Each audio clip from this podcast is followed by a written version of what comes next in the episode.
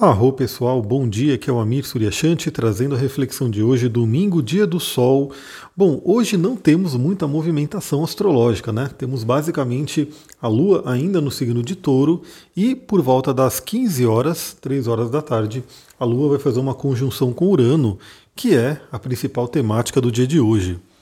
Bom, em contrapartida, amanhã, né, o dia de amanhã já tende a ser mais movimentado nesse sentido, porque a Lua fará vários aspectos aí, né, com outros planetas.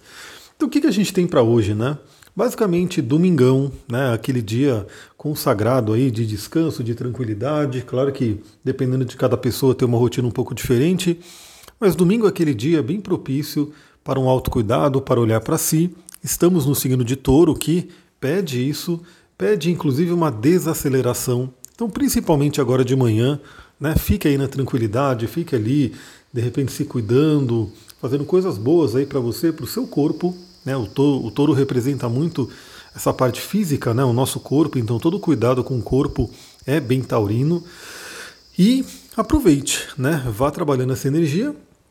O que, que a gente pode dizer também? Bom, é, quando o, a Lua se encontra com Urano, que vai ser ali por volta da tarde, né, 15 horas mais ou menos, a gente tem aquela possibilidade de eventos inesperados que podem acontecer, né? tanto eventos agradáveis quanto desagradáveis, isso pode né, aparecer hoje à tarde, mas principalmente de um ponto de vista mais profundo. Lembra que a minha ideia com os podcasts não é simplesmente dar né, um horóscopo do dia, mas sim provocar, trazer reflexões profundas né, para a gente poder utilizar a astrologia no nosso dia a dia, para a nossa evolução, para o nosso crescimento.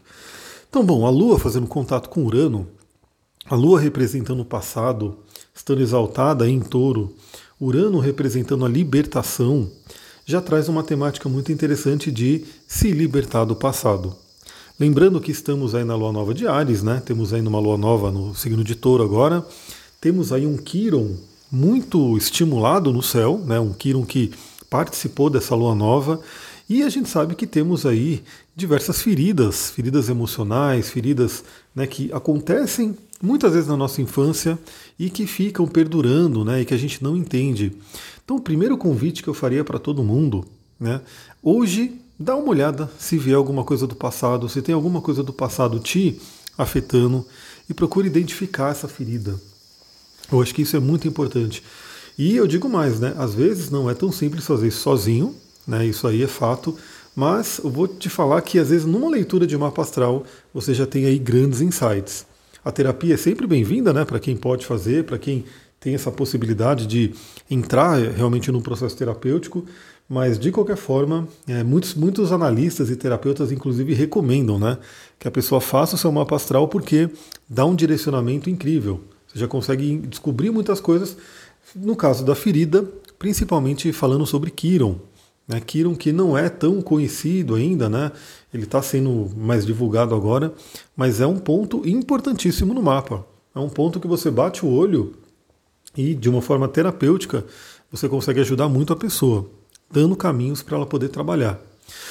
Então perceba né, o que, que pode vir de ferida para que você possa se libertar.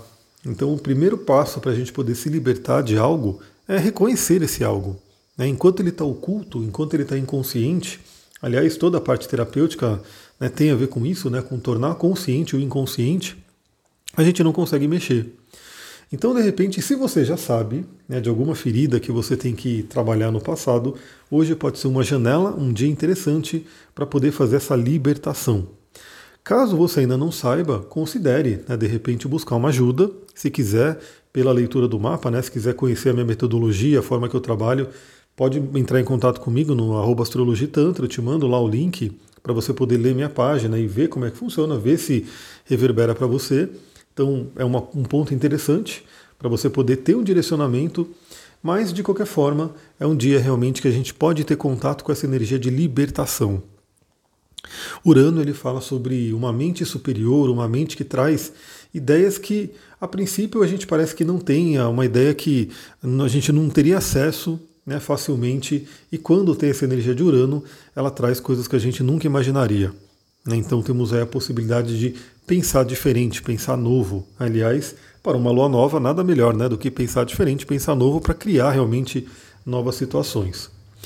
Bom, como temos aí um touro na jogada, então uma temática interessante é também fazer é, reflexões com relação à energia desse signo. E o signo de touro fala muito sobre duas questões muito importantes para a nossa humanidade. uma delas é a sexualidade. Né? A sexualidade faz muito parte aí do eixo touro-escorpião. As pessoas às vezes associam muito né, a sexualidade a escorpião, sim, né, faz parte. Mas o touro faz parte do eixo, ele também vai falar sobre essa parte da sexualidade, principalmente ligada a questões do corpo, né? ao nosso corpo físico, sensações e prazer. Então hoje é uma reflexão interessante também. Olha para a sua vida e veja, perceba, será que você está com o seu corpo solto, com o seu corpo né, permitindo-se sentir o prazer? Será que você consegue sentir o prazer das coisas? E aliás, um ponto importante, né? Muitas vezes a nossa mente, a atividade mental, e olha quantas pessoas eu não tenho atendido esses dias que relatam, né? É, muitos pensamentos, ansiedade, é, uma coisa de uma agitação mental muito grande. Então a pessoa que fica muito agitada mentalmente acaba perdendo contato com o corpo. E olha que interessante, ao buscar voltar a ter contato com o corpo, ou seja, fazer exercícios, práticas que te conectem novamente com o seu corpo, você acaba acalmando a sua mente. Então, olha só que coisa, né? É, se você está muito mental, você perde contato com o corpo. E isso não é legal, né? A gente acaba tendo aí uma série de consequências. Uma delas, obviamente, é a perda do prazer, o prazer verdadeiro. Né? E quando você começa a se voltar ao corpo novamente, aquele problema né, que muitas pessoas relatam, que é a mente acelerada, a mente que não para, você diminui esse problema. Porque aí você passa a ter essa energia distribuída e, e se voltando também para o corpo, para que você possa ter sensações. E como se voltar para o corpo? As atividades corporais, por exemplo. Né? Então, você fazer um yoga, você fazer um exercício com consciência, você fazer uma automassagem ou receber uma massagem, né? você utilizar cristais e óleos essenciais, porque eles trazem uma questão muito forte de sentidos. Né? Os cristais eles são lindos, você olha para eles, então o sentido da visão ele tem aí essa possibilidade de ficar bom, né? ficar bem né? pela beleza do cristal. Agora mesmo eu estou vendo aqui alguns, tem um, uma ponta de citrino grande, muito linda, uma ametista, um ametrino na verdade, né? uma esfera. Eu estou aqui com uma larimar, estou aqui vendo também um, um cobre nativo, uma azurita, uma turmalina azul, enfim, eu estou vendo vários cristais aqui. E esses cristais eles são belos, né? são lindos. São realmente joias da Terra e que ajudam a gente na, na questão do, da visão, né? É a, é a beleza né, trazida aqui para a gente. Sem contar que a gente pode também sentir a pedra, entrar em contato com a pedra, né? colocar a pedra em determinados pontos energéticos do corpo para poder trocar essa energia. E os óleos essenciais eu não preciso nem dizer, né? O quanto que eles afetam aí o nosso olfato, pelo cheiro, pelo aroma maravilhoso que eles exalam. E a questão da massagem, porque a aromaterapia ela é intimamente ligada a qualquer tipo de massagem, porque a massagem ajuda até os olhos a penetrarem na, na pele, né, em todo o sistema do corpo, você poder sentir né, no tato e no aroma essa energia. Então olha que interessante. Então, novamente, se você tem essas ferramentas, utilizá-las hoje pode ser muito interessante. Se conectar aí com o seu corpo. E aí, realmente utilizar a sabedoria do corpo até para direcionar, de repente, uma cura. Às vezes você identifica no corpo onde tem uma energia bloqueada, onde tem algo que precisa fluir e você ajuda nessa liberação.